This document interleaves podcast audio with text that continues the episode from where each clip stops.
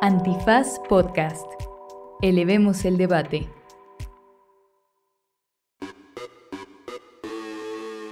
Buenos días, buenas tardes, buenas noches, bonita madrugada o cualquiera que sea el momento en el cual se encuentre escuchándonos, ya con una voz menos ronca, este Derecho Remix. Eh, la voz más sexy de... Del condado. del condado de la condesa. El día de hoy hablamos sobre las chinches de la Ciudad de México y de París y de sus camas. y hablamos un poquito de eh, la doña Sandra Cuevas, como a mí me gusta decirle, Sandy Caves. También hablamos del impresentable Andrés Ruemer y su situación para que me lo traigan aquí a México a pagar por todos los crímenes que ha cometido en contra de las mujeres y también del conflicto, entenderlo un poco histórica y geopolíticamente de Hamas e Israel. Como ya se dieron cuenta, no está con nosotros el licenciado Bucles, pero eso no quiere decir que nos dejen de escuchar, porque nos la pasamos re bien, Clara Sofía, Martín, Sergio el productor y yo. Así que escuchen esto que es. ¿Derecho? Remix. Derecho Remix. Con Miguel Pulido, Ixchel Cisneros Soltero, Martín Parra y los regaños de Clara Sofía. Derecho Remix. Bienvenidos, bienvenidos, bienvenides a Derecho Remix. Como pueden notar, el licenciado Bucles no está con nosotros. Lo extrañaremos mucho, pero Ay. están conmigo las juventudes. Y las chinches. Ay, Y las chinches. que no. Ahí hay una chinche. No, espérate. Cállate, no. Martín. A mí me dan más miedo los piojos, la verdad, que las chinches. Eso salta, ¿no? Pero Sí. a las chinches sí hay que incendiarlas, ¿no? A los piojos se, se quitan rápido. Este, no sé. Yo la verdad, alguna vez, bueno, primero está con nosotros Clara Sofía, Hola, Hola, Clara. y Martín Parra, que también anda con nosotros y ya lo conocerán. Hola, hola. Y ahora sí podemos hablar de chinches y de piojos.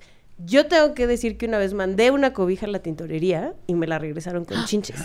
Pero no me di cuenta hasta la noche, que justo es lo que dicen en la UNAM de por qué es mentira que hay chinches, porque son nocturnas.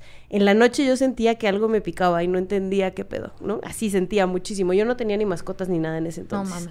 Entonces, una, así en la noche prendí la luz en chinga y vi que en la orillita de la cobija Uy. Había chinches. Bueno, fui le menté, obviamente la tiré a la basura, pero fui y le menté la madre a los de la tintorería, horrible, limpié mi, o sea, yo porque más soy la freak más freak de la limpieza, entonces me parecía lo más asqueroso que podía No, tener. qué ansiedad. Y aparte Qué son súper resilientes esos bichos. O sea, creo que no se quitan con nada. O sea, las, las, este, las recomendaciones que te dan es lava la ropa arriba de 50 grados y tú pues se va a despintar, ¿no? Lo negro no se puede lavar a esa temperatura. Ay, yo no sabía. Después te dicen, use como una de, de vapor para limpiar y es como de, no, pues tan caras esas cosas, ¿no? Oye, pero entonces el video de la chava con la chinche en el pelo es fake. Sí, yo ¿No era una sí. chinche? Pues mira, lo que dicen las autoridades eh, universitarias es que, o sea, las chinches no son este, animales diurnos, sino son nocturnos y que, mm, pues, o sea, puede ocurrir, pero lo más probable es que Son no sea una chinche y que, o que sea una garrapata, porque cuando hay muchos animales en espacios así, son garrapatas, no son chinches, que no es lo mismo. Y lo que les preocupa a las autoridades universitarias y a varios científicos de la UNAM es que empezaron a fumigar y que con eso podrían matar a otras especies que están dentro de la universidad, pero también la gente que se volvió loca y que pensaba que en sus casas Los que viven había. Era En filosofía y letras. los del Che. Los del Che los voy a matar. No, o sea, sí, ya empezaron a sacar acá estudios de que van a matar a las abejas, a las mariposas, ¿no? Que sí ayudan. Ah, no, está chido Todos esos eso. animalillos ayudan al ecosistema. Además son los bonitos. Hay que matar a los feos. no Ah. hay que matar a ninguno. bueno, a los piojos sí. y a las A cucarachas. también. Ay, no, yo no sé por qué puse este tema en la escaleta. Siento que ya no quiero hablar de Ya todos bien tensos y sudados, ¿no? La ya me dio comezón. Sí, da comezón. Yo les quiero contar una historia que tuve con las chinches. Cuando viví en Saltillo, en el albergue en el que nos quedábamos, o sea, había un montón de colchones que se habían usado 10 mil veces por 10 mil personas. Eh, pues obviamente las condiciones en las que viajan los migrantes, pues no son las más salubres. Este, pero nada, en el saloncito de voluntarios, un, un compañerito mío, eh, pues se quedó a dormir los primeros días en, en ese espacio y sentía como comezón en las noches. Y este, y no fue hasta que le revisaron el colchón que se dieron cuenta que estaba infestado de chinches. Pero el hombre ya estaba así, hasta el punto en el que él estaba de que cubierto De de, ronchas. de ronchas en todo el cuerpo. Y quemamos el, fue increíble, quemamos el, el colchón y salían así una cantidad de bichos. ¡Ay, no, no, no, no! Uh, se le quedó el apodo del chinches. Un saludo al mero Mike. Un abrazo, amigo. ¿El Mike? El Mike, sí. ¿El que conozco? Sí, también Nisha lo conoce. Ah, Sí, sí, sí. Mira, Qué mala mi mejor fortuna. amigo. Le decimos el chinches. Bueno, ya nadie le dice así, pero así le decíamos. Y ahora que estuvo en Twitter todo este rollo de las chinches, estuve pensando un montón en él. En etiquetarlo. Dice, mira, chinches. Y él no, Clara, no te atrevas. Sí, no, no, ya. Bueno, igual ya ahorita ya saben ustedes quién es, pero la gente no. Tú lo llevaste. A, a lo mejor él llevó las chinches a la UNAM. A lo mejor, ¿eh? El chinches. Todavía trae No, ahí. no, no va en la UNAM, no va en la UNAM. Tendría que... O sea, es que esas madres te las puedes traer en una maleta si vas como a, a otro continente, por ejemplo.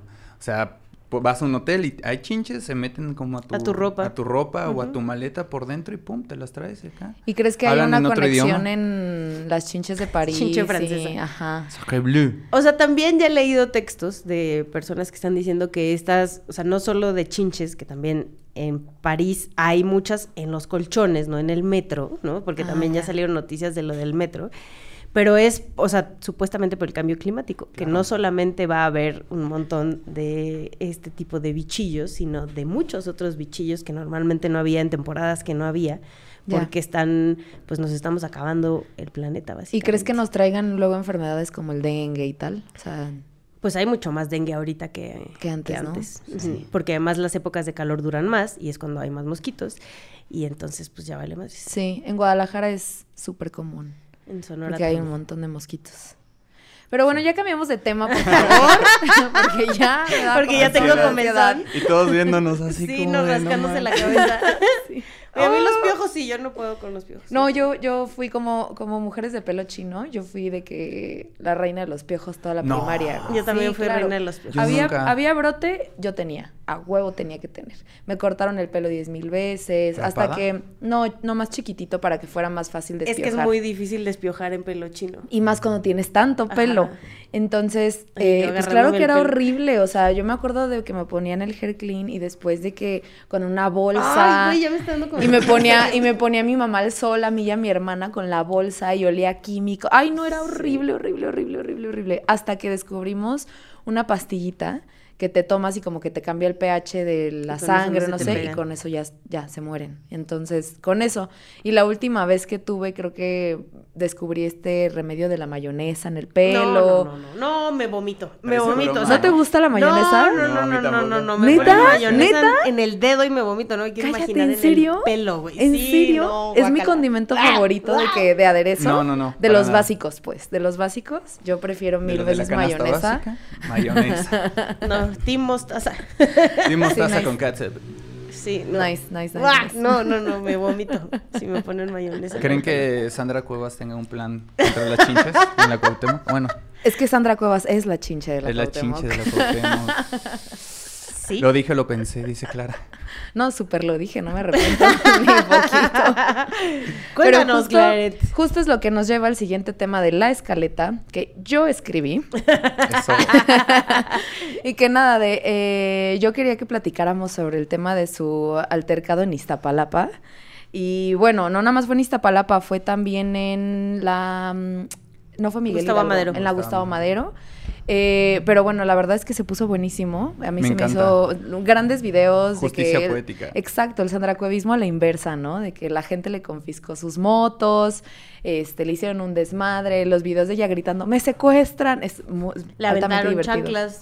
¿Cómo que le aventaron chanclas? Yo no vi eso. Yo tampoco vi la de la ventana de Le chancla. aventaron mercancía y una de ellas eran unas chanclas para que se fueran. Sí, sí, sí. Aparte como que su gente se ve genuinamente espantada, ¿no? O sea, yo creo que llegaba a esos lugares y no se daban cuenta como del músculo que tenían en contra de ellas. Siento que son sus guarros, ¿no? Son. Sí, claro. ¿no? Pero además son, no, son, son sus golpeadores, Ya. que ya también los ha usado en otros momentos.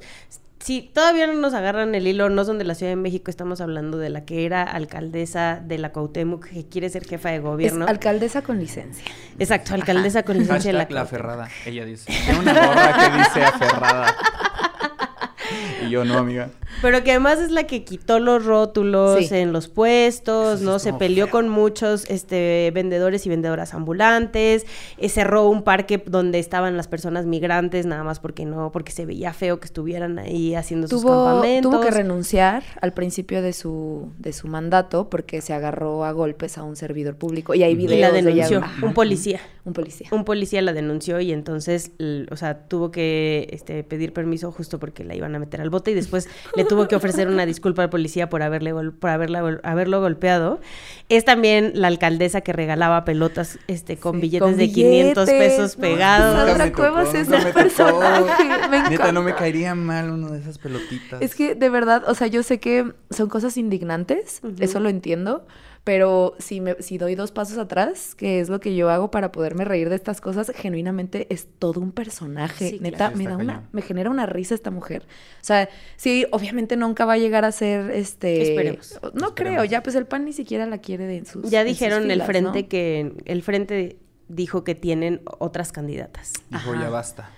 Y bueno, evidentemente no va a ir por. Morena. Ajá, ella sigue siendo campaña. Pero Sí. además hay que recordar quién es ella. O sea, ella era una persona muy cercana a Ricardo Monreal. Así es. Entonces, como no la nombran, eh, bueno, como con las elecciones anteriores, este, hay ahí como medio un quiebre con, con Monreal, ella decide ir este, por el, el, el PAN a la alcaldía, gana en la Cuauhtémoc, donde además yo considero que era un voto de castigo para, para Morena y por claro. eso este, votan en contra de Morena muchas personas y gana un personaje como Sandra Cuevas, que es el que les estamos describiendo. Y ahora lo que ha, ha- ha hecho estas últimas semanas es hacer campaña en la Ciudad de México, en diferentes espacios de la Ciudad de México, y la han recibido como mencionaban ustedes al principio, ¿no? O sea, la corrieron, le quitaron sus motos, le aventaron las chanclas, ¿no? O sea, si fuera la época medieval o algo así, habría tomates de por medio, verduras. Pues ya, ¿no? O sea, tam- ah, también saben en dónde más se la agarraron a madrazos en Iztacalco. También. Casa de la sal. O sea, Mira Casa de la Sal. Es Dato, casa de la la sal. da- dato Dato curioso. coctelero. ¿Por qué de la sal? Ah, pues ese es el significado. No sé, vas en viaducto y dice bienvenidos a Iztacalco, casa de la sal. Ah, Ah, y ese es el nombre. ¿Sí? Ah, yo lo pensé que el vendían mucha sal ahí o Puede algo. ser que ahí fue- Ah, fue seguramente había... Ah. Vamos a ver, Casa de la Sal. Voy a ver por qué Iztacalco es la Casa de la Sal. Pero bueno, además, además de todo, Sandra Cuevas ha sido muy famosa por Ah. muchas cosas, pero ella dice, eh, eh, tiene mucha, muchos comentarios virales, es, es- hace, dice cosas muy chistosas, la verdad, pero de las cosas más famosas es que odia a los pobres. Que se ama a sí misma. Que se ama a sí misma. Y yo amo a Sandra Cuevas. Si yo fuera sí, Sandra, Sandra Cuevas, yo amaría a Sandra No, si no fuera Sandra Ah, sí, Cuevas. sí, sí, sí. O sea, yo veo a Sandra Cuevas y digo, wow. Sandra Cuevas. Sandra Cuevas, ¿no? Todo esto es una Y invitación. aparte enemiga pública número, bueno, según ella, número uno de Morena, ¿no? Sí. O sea, ella dice, yo odio, o sea, todos los problemas, todo lo malo de la Es de Ciudad de, México Morena. es de Morena. Sí. Y eso es lo que más me sorprende. El otro día lo estaba comentando con Ixchel, que este, me sorprendía que siendo la en- eh, declarada ella la, la- la enemiga pública número uno de Morena, como que no, no hiciera nada, o sea, no le hayan encontrado algo, digo, porque algo tienen, ¿no? Pero es como de, no la han denunciado, o sea, no le han encontrado como cosas turbias, entre comillas, ¿no? Que Lo seguramente tiene Seguro, montón de muchísimas. Claro. pero se me hace como un poco raro, es así Hay como de- chismes, pero no nada Ajá. comprobado, ¿no? Pero, o sea, bueno, sí, sus vínculos con el crimen organizado hasta ahora no le han comprobado nada, ¿no? Que incluso Sí. que estos golpeadores también son este del cártel de Tepito, pero en efecto no hay nada firme. A lo mejor no le están dando la importancia que se merece, ¿no? O sea, como que ven que pues ya hasta la gente la está bucheando como que Como que igual y no la ven como mucho de, de alguien serio, ¿no? Es así como de sí. En la política. en la política. Pero luego ganan este tipo de personajes, la Sí, verdad, pero- si uno El no se lo toma en serio. Para mí, para mí este tipo Trump. de cosas que hace ella, eh, a ver, el poder no puede mantenerse sin una estructura. El poder sin estructura se te cae.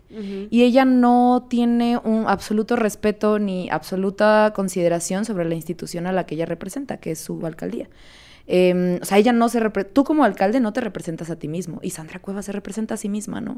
Y este tipo de cosas que ella hace, de salir a hacer estas cosas, es, es un tema mediático, es apuntarle a la comunicación política en vez de hacer una institución política, ¿no? Em, o genuinamente comportarte como una persona que quiere representar a la gente. Lo que hace ella es payaseada, pues. O sea, es un circo, es este, véanme, véanme, véanme. O sea, este tipo de cosas eh, para mí es eso, pues, ¿no? Para mí no es, no son propuestas serias, no es un, eh, estos son los problemas de la alcaldía, es genuinamente mi política, soy yo y la política mediática es la que me va a llevar a eh, lo más lejos que se pueda, ¿no? Esa es su apuesta. Pero además se ha dedicado a pelearse con los vecinos de la Cuauhtémoc, que entonces es como, o sea, a cerrar a la gente que bailaba los domingos, ¿no? Ahí en, en- en Santa María, María. la Ribera, este, con las, con los, las personas que venden en las calles, los ambulantes, ¿no? Entonces, si ni su propia alcaldía ahorita Exacto. está acompañando, defendiendo, pues está canijo que este, otras eh, alcaldías como Iztapalapa, donde fue, que además acaba de ganar este eh, Morena en un espacio muy cercano que es el Estado de México. Sí. Además, a Clara Brugada le está yendo muy bien en Iztapalapa y vas y te metes a la, a la boca del lobo a querer gritar y hacer tus cosas, pues está Sí. medio canijo. Sí, yo no sé qué planeaba, la verdad. O sea, no sé qué esperaba. Pero definitivamente estas cosas, más que hacerle bien, yo creo que le hacen mal. Oigan, y sí, este, Iztacalco, A ver. este, dice que son, eh, bueno, los habitantes originarios de esta demarcación se dedicaban a la extracción de sal. y Ah, además, no. Iztatl significa sal en náhuatl y Cali significa casa. Entonces es Iztacalco. Sí, Martín. Casa de la sal. Un saludo a la banda de Iztacalco, a Ritirri, que vive por allá. Un abrazo. Un abrazo. Ah, no mi conozco hermano nada. también vive en Iztacalco. Ahora que ¿Qué hay por allá? El circo volador está en Iztacalco. ¿Qué es un circo volador? El circo volador, un recinto de rock y metal. Muy bueno. Nada más he ido una vez, pero estuvo chido. Órale. Ahora tú. Yo, órale, va. Bueno, pero ya dejemos de hablar de Sandra Cuevas y hablemos de alguien todavía más impresentable. Ton, ton, ton. Sí, no, que es Andrés Römer, que es este mm, supuesto periodista académico, eh, conductor de televisión. Amigo de Salinas. Amigo de Salinas Pliego, cómo no.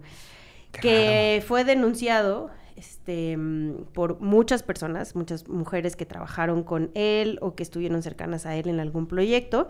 Eh, fue denunciado eh, por violación, por acoso sexual, ¿no? Eh, muchas mujeres salieron a denunciarlo y lo que hizo Andrés Remer fue irse a Israel. Irse a Israel porque aparentemente no hay un tratado internacional entre México y ese país, entonces puede estar a sus anchas ese señor por allá. Hay- he visto videos en redes sociales donde le dicen, hola, ¿cómo estás? Así de, miren este descarado caminando en Israel bien tranquilo. Por eso Tomás Herón está allá Por eso también. Tomás Herón también está allá. y recordemos a Tomás Herón con el caso Ayotzinapa, por cierto, by the way. Pero sí, la nota de la semana es que detuvieron a Andrés Roemer en Israel, justo porque también el gobierno mexicano, a pesar de esta falta de tratados, ha ido eh, varias veces a Israel a decir, bueno, hay estos dos personajes que están en su país, que para nosotros son un riesgo este, para la seguridad, que se les está buscando por, tenemos pruebas de que, de que han cometido delitos en el país, y entonces lo detienen. La cosa es que, digo, ya vamos a hablar más adelante eh, del tema Israel y Palestina, el conflicto que está actualmente, pero es un gran momento para Andrés Römer, porque en este, o sea, en este momento en el cual están en guerra Israel y Palestina, lo menos Sí. importante es que regresen y extraditen a México Justo. a Andrés Römer. Justo, pero ahora, ¿qué hizo Andrés Re- Römer? Porque, porque lo busca el Estado mexicano. Es porque el hombre tenía como este mm, eh, proceso de reclutamiento de mujeres eh, a las que pues acosaba de diferentes maneras, ¿no? Em, que hasta donde yo sé es un tema más de acoso y no de un No, abuso sí hay físico. No, sí hay denuncias de ¿Sí hay? violación. Sí. Sí. Ya. Este, y pues nada, o sea, es un modus operandi que se repite en muchas ocasiones, ya hay como demasiadas pruebas, los las, las, este, las víctimas están eh, colaborando machín para poderlo meter a la cárcel, o sea, sí están activamente en ese proceso.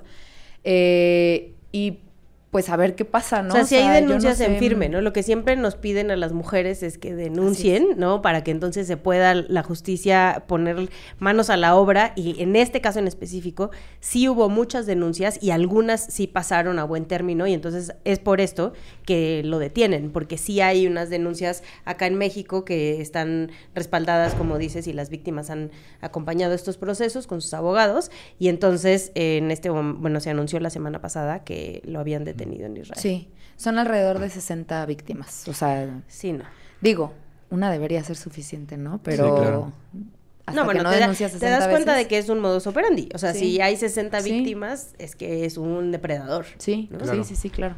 No sé, y aparte es, es como súper indignante como el semillero, porque investigué un poco al respecto y era como un semillero para mentes brillantes, con fin, que contaba con... A lo que las reclutaba. A lo que los reclutaba, sí, que contaba con financiación pública y el socio fundador era el mismísimo Ricardo Salinas Pliego. Mm, Las conocía y les ofrecía mejorar su situación laboral. Y de hecho, sí hay una entrevista con un abogado, en MBS creo, Sí. eh, con una de las víctimas en donde dice, no, pues, o sea, llegaba y decía, tú ya sabes para qué viniste, no te hagas, etc, etc, etc. Ay, qué horror. Sí, no, y hubo, o sea, sí hubo, o sea, sí hay órdenes giradas de aprehensión en su contra aquí en México. Entonces, como no hay tratado, se busca una colaboración diplomática con el Estado israelí. Y bueno, pues ellos no están obligados a traerlo, pero, o sea, y si determinan que sí, diplomáticamente Israel, por- pues esta persona aparentemente tiene como este derecho de impugnación y se puede extender por meses, ¿no? Entonces, Órale. No, además ya- son cinco casos los Ajá. que sí pasaron, o sea, como a la justicia como tal, ¿no? Ya. Y sí hay cinco denuncias por violación, que Ya. son las que, Sí. por lo que lo están deteniendo. No, y además, bueno, a mí lo que se me hace súper fuerte es como este, mm, que ese modus operandi es súper común en muchísimos espacios, ¿no? Este hombre con autoridad, no autoridad nada más de que eh, efectiva, una autoridad efectiva que tenga más poder, que sea tu jefe, etcétera, sino que además es súper conocido en los medios, que El ya tiene- embajador. Ajá, que tiene un montón de representación, que la gente sabe quién es, o sea, eso, eso además te genera eh, un un estatus de cuidado, ¿no? O sea, la gente te cuida, hay otros hombres que te cuidan, porque pues si eres tal persona, si eres embajador, tienes una imagen, entonces claro. poder utilizar ese poder es este se les hace facilísimo, ¿no? Y, y como, como mujer es un pedote poderte enfrentar a esas cosas, ¿no? O sea, y más cuando estás en un medio que, que se mueve así. Y, y es sorprendente que no nos siga sorprendiendo del todo, ¿no? Es como, va, modo, modus operandi, esto ya salía, esto ya es Sí. así. Claro que tenía que ser una persona de este nivel socioeconómico, con este poder, este, victimizando a, a cierto tipo de mujeres, Sí. con necesidad, con, con un buen de cosas a sus inferiores, y sí se, sí se vuelve mucho una... Lamentablemente se vuelve mu- mucho una situación en donde dices, bueno, ya esto ya lo he escuchado en otras ocasiones, ¿no? Y eso es como lo que, pues bueno, ¿qué hacemos? No, pero lo que está, o sea, chingón al final, digo, está muy jodido este y muchos otros casos, pero que las víctimas se hayan unido y hayan tenido el valor de salir a denunciar, como además dice Clara, a un personaje tan poderoso como, como es Andrés Remer todavía, porque lo sigue siendo y por eso Sí. este se pudo ir, pudo salir del país y pudo este, estar estos años en- de tranquilidad en Israel, em, que se hayan unido para denunciarlo y que además no solo haya sido bien recibido, sino que empezaron a salir muchas más denuncias y muchas más mujeres apoyándolas y también este una abogada que es la que lleva las causas ahorita este que se llama eh, Jimena Ugarte que haya dicho, órale, ¿no? Me aviento, me aviento este trompo y, y vamos a llevarlo hasta, hasta todas las consecuencias necesarias para que este compa termine en la cárcel por los delitos que cometió, para acompañar a estas víctimas, pero fácil no es, ¿no? O sea, ni No. para las víctimas, ni para la abogada, ni para No. todas las personas que están ahí, y menos porque tiene además el respaldo de un personaje terrible como lo es Ricardo Sí. Salinas Pliego, ¿no? Sí. Sí. No, y también, o sea, también ver cómo las mujeres van a la embajada israelí en México y les dicen, ok, ¿cómo pueden, es un peligro dar cobijo a un depredador sexual, ¿no? Y lo dicen con todas sus palabras y lo manifiestan y es como de, estamos nombrando las cosas, ¿no? Como son y estos personajes tan impresentables tienen que ser perseguidos por la justicia, tienen que ser un enemigo en común y tienen que detenerlo, ¿no? Pásenlo para acá. De acuerdo. Sí, yo nomás, pues no me quiero imaginar cómo esto pasa en casi todos los niveles, ¿no? De autoridad y de poder que hay. Pero bueno, al final de cuentas, eh, tener a bandita que está en eso, este, inspira un montón a que levanten la voz quienes le faltan. Totalmente de acuerdo. Pero bueno, nos vamos a tener que ir a un corte para seguir con temas igual de culeros o peor. Y también volveremos al tema Israel. Pero regresamos en esto que es... ¿Derecho? Remix. Hola, estamos aquí con José Luis Pescador, ilustrador del cómic La Advertencia. Y con Francisco de la Mora, guionista del cómic La Advertencia. El cómic está basado en el podcast del mismo nombre, que es sobre la historia reciente de Guatemala. Apoya nuestra campaña en Kickstarter para imprimir y que llegue a la mayor cantidad de gente posible. La Advertencia, una historia de impunidad. Es una colaboración de Antifaz y la Corriente del Golfo. Hola a todas. ya regresamos a Derecho Remix. Y yo, ¿cómo, ¿cómo hago esto? Es la primera vez que hago esto. No sé cómo regresar. Uf, no te preocupes, cerca. yo hasta ya pasó, la fecha ya me pasó. cuesta. Ya pasó yo que digo, bienvenidas otra vez a todos. Bueno, ¿Bueno? ¿me escuchan? ¿Se escucha? ¿Me sienten? ¿Sí ¿Se escucha? ¿Me sienten? Estuvo difícil, ¿eh? Bueno, pues ya estamos aquí de regreso en esto que es Derecho Remix. Este. Y pues bueno, vamos a hablar de algo como súper trágico, algo que es un. Pues digamos que es una de las situaciones geopolíticas más complejas que. Pues que, que existen y que mi punto de vista es que es como súper complejo entenderlo, porque hoy puedes entender algo eh, y tal vez puedes tomar alguna postura. Eh, lees algo que pasó hace un mes, dos meses y ahora cambias de postura y así conforme va pasando el tiempo, pues te, das cuenta de que estás enfrente de uno de los problemas más complejos que podemos entender. Bueno, que podemos presenciar, ¿no? Bueno, eh, y pues de qué estoy hablando, ustedes se van a preguntar y yo les voy a decir del conflicto Israel-Palestina, ¿no? Este gran problema que empieza, según yo, a partir de, bueno, es es un contexto geopolítico que empieza desde el, según yo, eh, de las religiones abrámicas. Sí, sí, o sea, el conflicto territorial empieza como desde un tema de... De las doce tribus de Israel, por allá, Tierra Santa. Y de quién es, eh, de quién es la tierra prometida y como esta parte de las religiones abrámicas dicen una cosa, ¿no? Este, las religiones árabes dicen otra cosa, como Ahí hay una confusión eh, de, territorio desde la parte religiosa, pero también hay una confusión territorial desde la parte pues, colonial, ¿no? Claro, eh, ¿no? Sí, y que todo, bueno, por lo que, por lo que puedo ver, todo va a partir, que era parte del imperio otomano. Otomano, ajá. Era parte del Imperio Otomano. O sea, siempre tanto los judíos, ¿no? Han dicho que esa es la tierra prometida, ¿no? Para el judaísmo y en Palestina, históricamente, ahí está también este su lugar histórico. Entonces,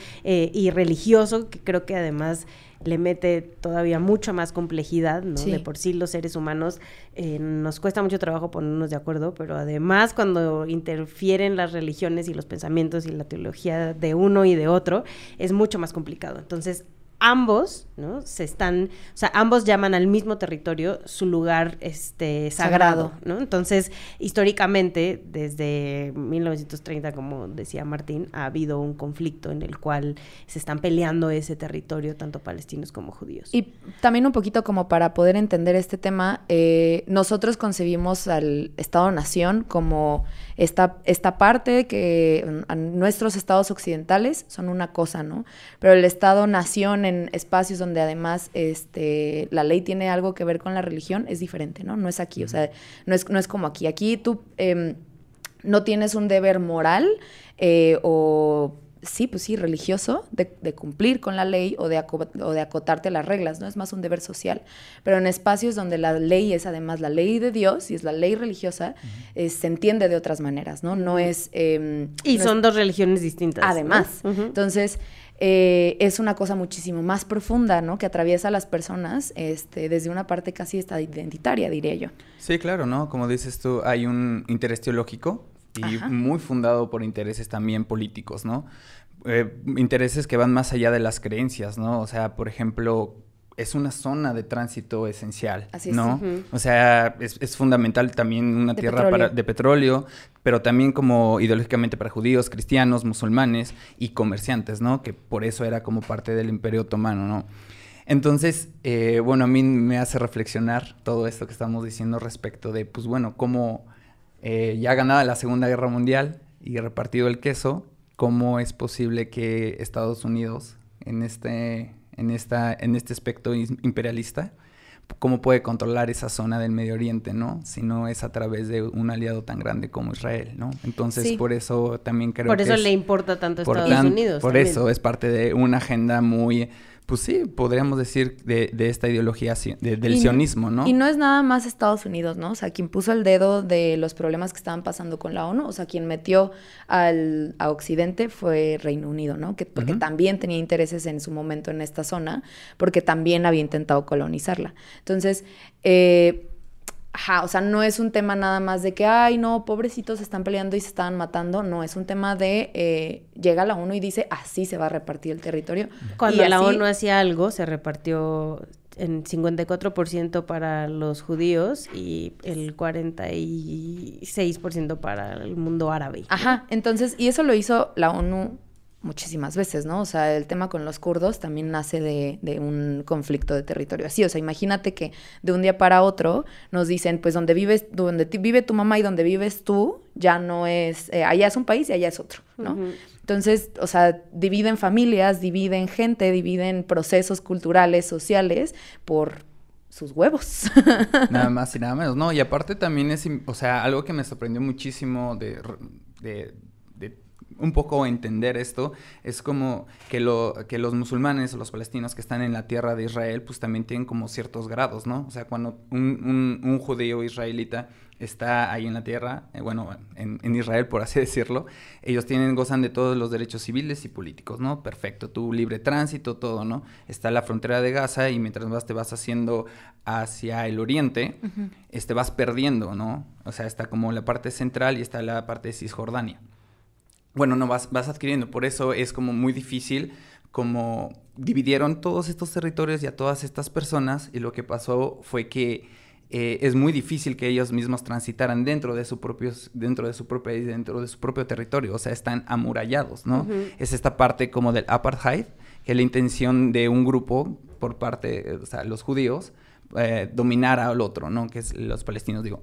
Sabemos que no todos, todo No es todo igual, es blanco pero y negro, no sí. todo es blanco y negro, pero digamos que sí es la base en donde se fundamenta como la guerra que se Sí. está tomando, ¿no? Y en principio el apoyo que tiene Israel, eh, comparado con el apoyo que tiene Palestina de otros países poderosos, como bien mencionaba Martín, como Estados Unidos, como muchos países europeos, es totalmente dispar, ¿no? Y entonces la ocupación de Israel a este territorio cada vez ha ido en aumento. Después de esta división de la ONU, Israel hace una, o, no continúa con la guerra y logra tener el 77% del territorio, pero así ha ido creciendo durante los años. Y al final, bueno, le llamaban eh, a esta franja de Gaza, que es lo que todavía donde quedaban la- las personas musulmanas eh, y palestinas, em, la prisión más grande del mundo, porque era una prisión al aire libre, porque sí podían estar, pero solo en esa franja y estaban cercados, ¿no? Este, de tanto de un lado como del otro, pero además no se les permitía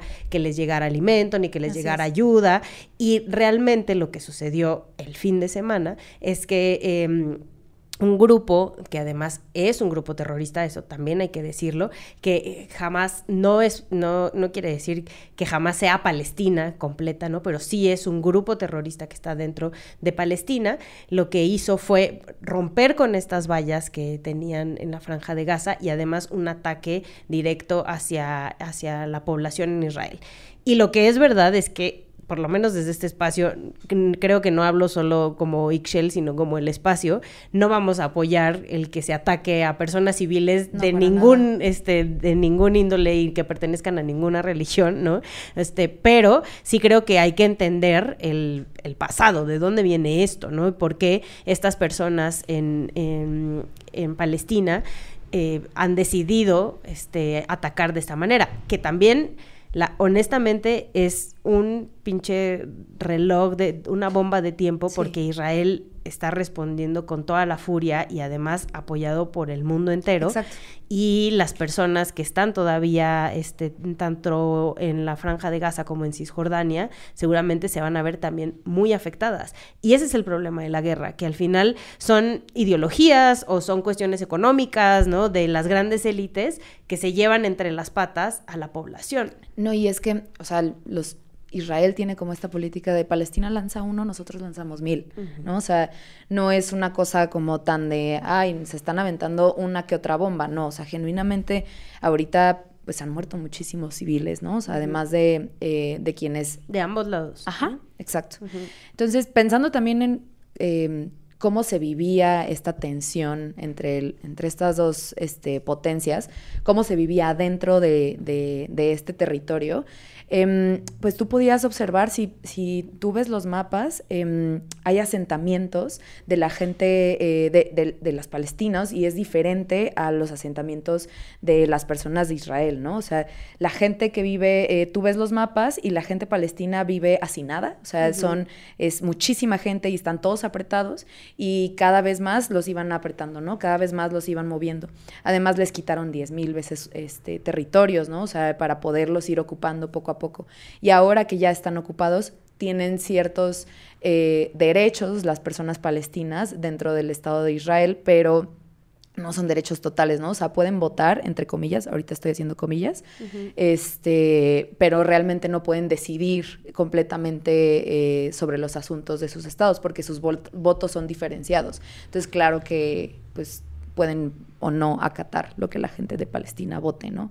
Además, para poderte mover en los territorios eh, no es tan sencillo. Tienen diferentes estatus de, de, de, los tipos de personas que palestinas que pueden estar, ¿no? Entonces, también esto te, te provoca que si tú quieres hacer una familia, es un pedo, ¿no? Porque si yo me enamoro de una persona judía, no podemos vivir en el mismo territorio juntas, porque además eh, el estatus de residente no es transferible, ¿no? O sea, yo no te puedo transferir mi estatus de eh, yo que soy judía, no te puedo transferir mi estatus a ti que eres palestino, ¿no? Entonces, eh, la vida ya no era sencilla de todos modos, uh -huh. ya era una cosa que estaba a punto de estallar y la verdad es que los conflictos territoriales, o sea, no se puede liberar Palestina sin una guerra, ¿no? O sea, no se puede, eh, no se pueden mover eh, los territorios sin una guerra y el nivel que tiene de poder Israel sobre Palestina es muy fuerte por el apoyo que tienen. Eh, yo vi, un, esto, esto, se me hizo muy fuerte porque yo dije, güey, cualquiera de nosotros pudo haber estado ahí, ¿no? Había un festival muy cerca de la Franja de Gaza, uh -huh. eh, que es muy, muy, muy famoso. De hecho, tenía compañeros que estaban por allá, por justo por este festival. Eh, es de música tecno y mm, pues es muy famoso, ¿no?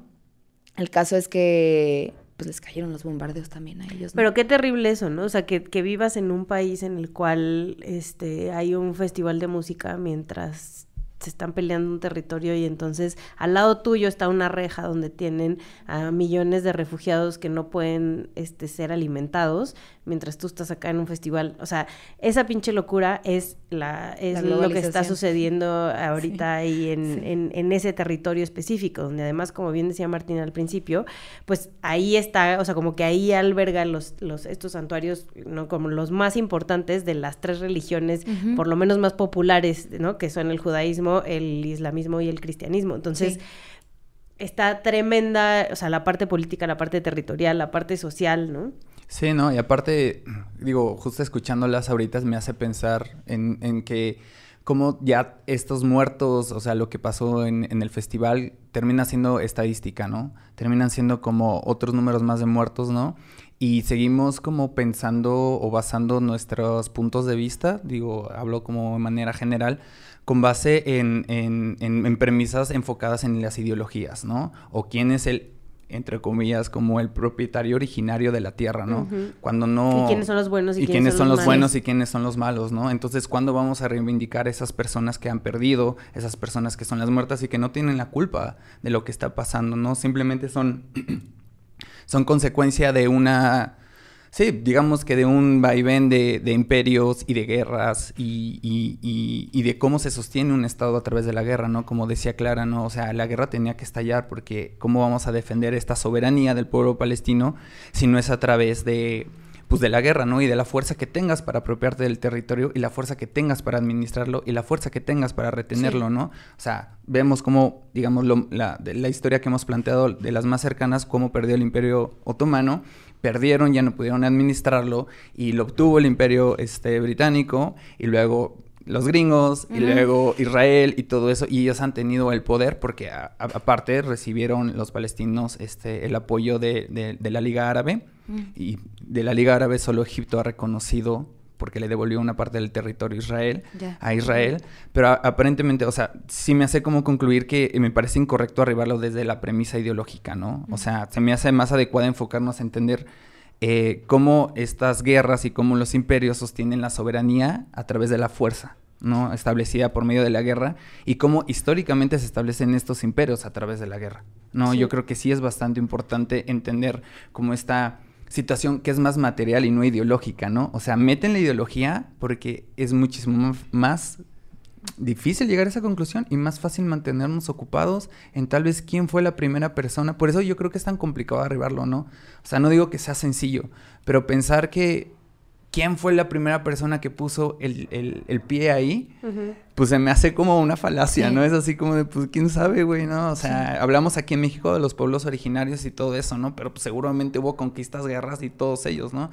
Entre ellos, Entre incluso. ellos, sí, y se conquistaron y se devastaron y se exterminaron, etcétera, etcétera. Entonces yo creo que ahorita el, la, la narrativa de la media y la narrativa de las redes sociales siempre es como de, lo ves muchísimo, ¿no? Ves amigos como de, ya estoy a favor de Israel, ¿no? De- y los demás de Palestina, ven cómo le han quitado su territorio y ellos están, pero sí son desde los 1900, 1800, ¿no? La- es muchísimo más este contingente la... la Pero justo es eso, o sea, los territorios eh, están siendo ocupados y están siendo violentados ambos pueblos, ¿no? O sea, sí hay, sí hay obviamente, eh, o sea, una distorsión de poder de la que tiene Israel y de la que tiene Palestina, sin duda, y hay que hablar de ello, ¿no? Pero eso no quiere decir que, tam- que o sea, eso no quiere decir que esté bien que secuestren a personas, ¿no? Este, como sucedió con No, los civiles tienen que ser protegidos. Y también Punto. no, no quiere decir que esté, o sea, que, que, que dejemos de ver que Irán está apoyando a Hamas con armas y con dinero, ¿no? Porque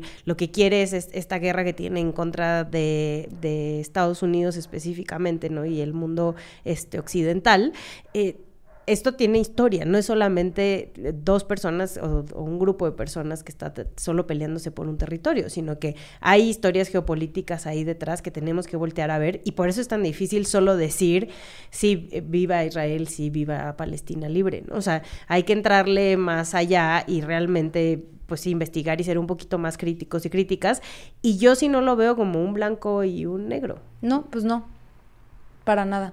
Y es que creo que también para, para no polarizar, justo, hay que entender dónde están los intereses de quién está apoyando a qué. ¿no? Exacto. O sea, eh, la narrativa de los países, al final de cuentas, se va bajando a la cultura de las personas que viven en esos países, ¿no? O sea, es, es imposible que un país como Estados Unidos, que ha decidido apoyar a ciertos países a intervenir en ciertas guerras y en cuáles intervienen, en cuáles no, y después hacen películas al respecto, que la gente no, no apoye, ¿no? A, a ciertos grupos porque mediatizan su poder, ¿no? O sea, a través de Hollywood. Y creo que hay que, como dices, ¿no? O sea, reiterando, sin repetir lo que dices, hay que tener un ojo crítico. Sí, y, y entender que esto va mucho más allá de este conflicto y que va mucho más allá de solamente estos dos pueblos que están peleando por un territorio. Como dices, Clara, quienes les están apoyando y como bien decías Martín al principio, la parte de, o sea, lo que está haciendo Estados Unidos y lo que siempre hace Estados Unidos en contra de cualquier pueblo al que considere que va en contra de sus intereses, ¿no? Intereses del capital. Intereses del capital, total. Para entender un poquito mejor este conflicto, yo les voy a pasar una recomendación que justo vamos. Pues, si quieren, hizo... empezamos ya con la recomendiza, pues qué. Órale, Pues pues, órale. ya, Pues ya que estamos en estas. Sórele. Pues una recomendación que justo hizo Andrés Torres Checa en Twitter. este, Saludos. eh, de eh, la arroba de Moisés-Garduño, que es un profesor de la UNAM enfocado justo en temas de Medio Oriente.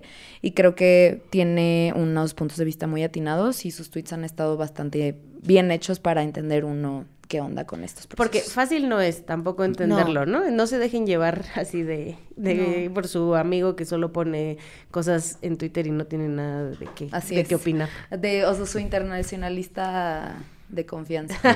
Busca a su internacionalista de confianza. ¿Qué más vas a recomendar, Clara? ¿O ¿Con ese te quedas? Este, mm, yo ese les recomiendo y les quiero recomendar la película de Casandro, que me parece que está en Prime. Está en Prime. Está sí. en Prime. Eh, y bueno, se la recomiendo porque sale eh, Bad Bunny y Gael y la verdad a mí me gustó mucho, me reí bastante. Yo digo que es una buena película. Está bien, la veré. Porque Chéquenla. no la he visto. ¿Tú, Martín? Pues yo les quiero venir a recomendar una película. Eh, se llama Chunking Express. Es del director Wong Kar Wai. La pueden encontrar en su plataforma Movie. Em, y pues nada, es, es mi director Bueno, no es mi director favorito, es mi película favorita. Y también la película favorita de Quentin Tarantino, según alguna entrevista back then. Chunking Express.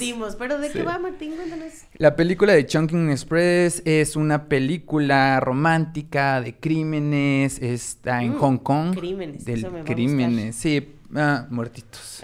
Sí, exacto. Eh, pues nada, es una película también que tiene muchas metáforas respecto de la vida, respecto de la expiración de las relaciones humanas, tal vez.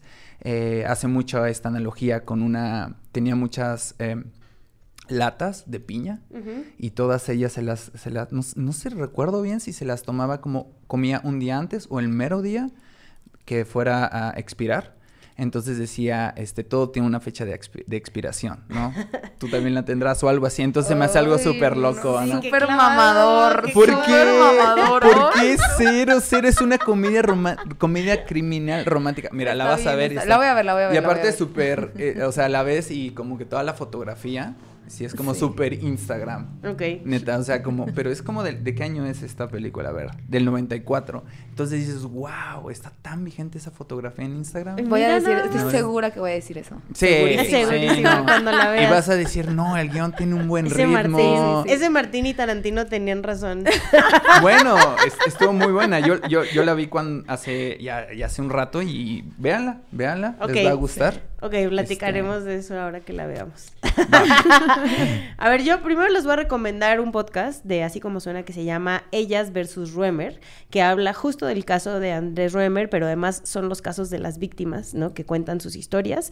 Em, la neta está muy, muy, muy cabrón si quieren entender el tema y por qué necesitamos que este güey acabe en la justicia mexicana y esto le dé justicia a las denunciantes. Y para que se relajen, lo otro que voy a recomendar es la serie de Netflix de David Beckham. No. Mames, qué buena está. ¿Sí está son chida? cuatro episodios, están larguitos los episodios, pero son cuatro episodios llena de chisme, acción, chisme, Acción. este, Balazos. no sé si balazos, pero sí harta patada. oh. Es que es futbolista, por si no Sí, sabías. no, sí, hay que verla. No, pero está, de verdad está muy tremenda, está muy bien contada. Si, si, si Porsche Spice les caía mal, porque además tenía esta cara como, sí, de mala persona.